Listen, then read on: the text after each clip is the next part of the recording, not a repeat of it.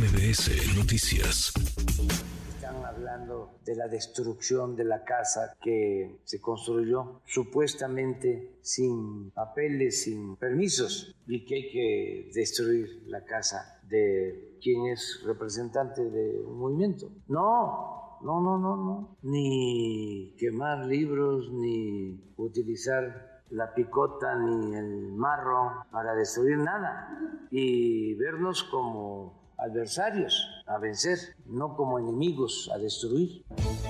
Lo que dijo el presidente López Obrador esta mañana, escuchábamos ya, es el manotazo sobre la mesa, se pasaron de la raya, en otras palabras, en Morena, en la Ciudad de México, y Morena, en la capital del país, luego del regaño público, se retractó de su demanda de demoler la casa de Xochil Gálvez. Le agradezco estos minutos al alcalde Miguel Hidalgo, eh, Mauricio Tabe. Gracias, alcalde. Muchas gracias, Mauricio. ¿Cómo estás? ¿Qué tal, Manuel? Muy buenas tardes.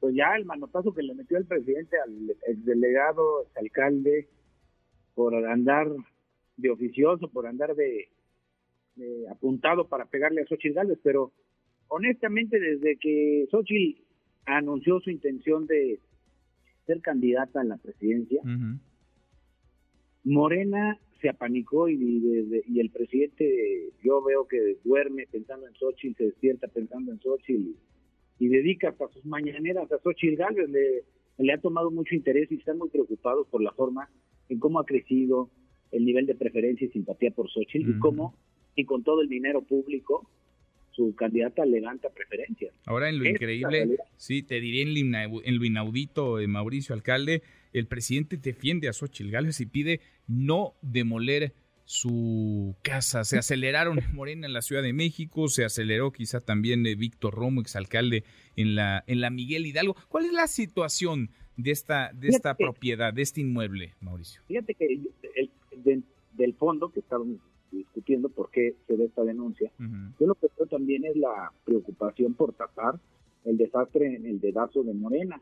Se les generó una crisis y el enojo de Marcelo Ebrard. O sea, hay una, hay una ruptura fuerte dentro de Morena a partir de un proceso mal llevado que no ha generado confianza. Y entonces, yo lo que veo es que metieron este tema para cambiar la conversación y el presidente tuvo, tuvo que dar el manotazo porque vieron que les estaba perjudicando más a Morena y estaban haciendo crecer más a Xochitl Gales. Cada vez que le han intentado pegar a Xochitl, la hacen mucho más fuerte. Entonces dijeron, ya párenle porque nada más le estamos ayudando.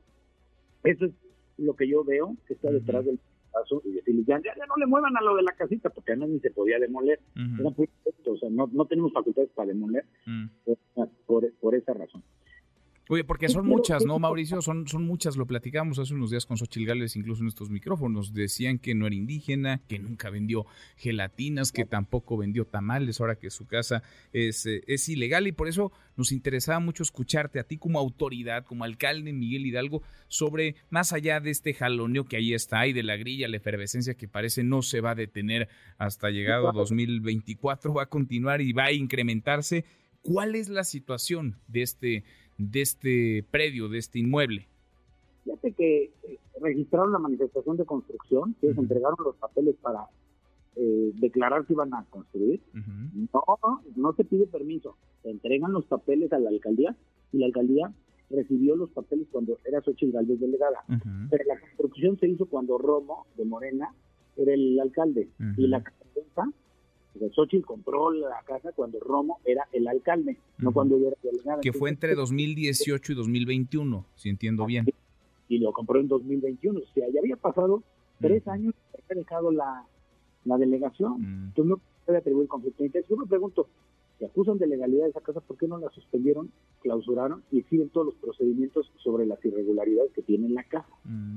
si, si, hubiera existido alguna ilegalidad, Tuvieron tres años para darse cuenta, es lo que nos dices. Oh, exactamente. ¿no? tenemos el antecedente ni de quejas vecinales de que sea una construcción irregular, ni el antecedente de que la alcaldía haya suspendido o clausurado. Mal hubiera hecho Sochi si compra una, causa, una casa que tiene sellos de clausura. Y tú no le puedes imputar a un comprador la responsabilidad de lo que es el vendedor, que es el desarrollador. Tú te podrías imputar si ella fuera la gobernante, pero no siendo la gobernante no le puedes atribuir responsabilidad. Eso es lo que están pretendiendo hacer. Ahora nos decías, no se puede demoler, no tenemos ni facultades para demoler el, inmueble. Eh, ¿hay, alguna sanción que se deba o que se pueda aplicar en contra de este, de este inmueble? Del desarrollador, o sea. Del desarrollador, no de quien habita. Establece que si no tienes el uso de ocupación, se sanciona al desarrollador, no a quien no a quien compra, ni a quien usa, ni a quien habita. Se mm. sanciona al desarrollador con una multa desde el reglamento de construcciones. No se demuele la casa, no se lincha públicamente al comprador, que esa es la mala fe de todo esto. Pues queda entonces eh, más, que, más que claro, es al desarrollador en todo caso, y si hubo ilegalidades, no se detectaron en los tres años de Víctor Romo como alcalde en la Miguel Hidalgo, no se detectaron ni en 2018, ni en 2019, ni en 2020, ni durante 2021 que él, que él fue gobierno, que él gobernó. Exacto, y además la escritura se inscribió en el registro público de la propiedad del gobierno de la ciudad.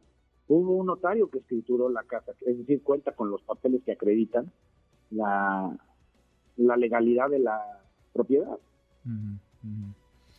Pues queda, queda ahí y parece que por ahora al menos el tema hasta ahí llegó, porque el presidente ya dijo, eh, ni le muevan, no van a demoler la casa de Xochil Gálvez. Xochil Gálvez pues eh, ayer decía, temo por mi integridad, ya reculó eh, Morena en la Ciudad de México y ya no van a seguir en la ruta en la que estaban.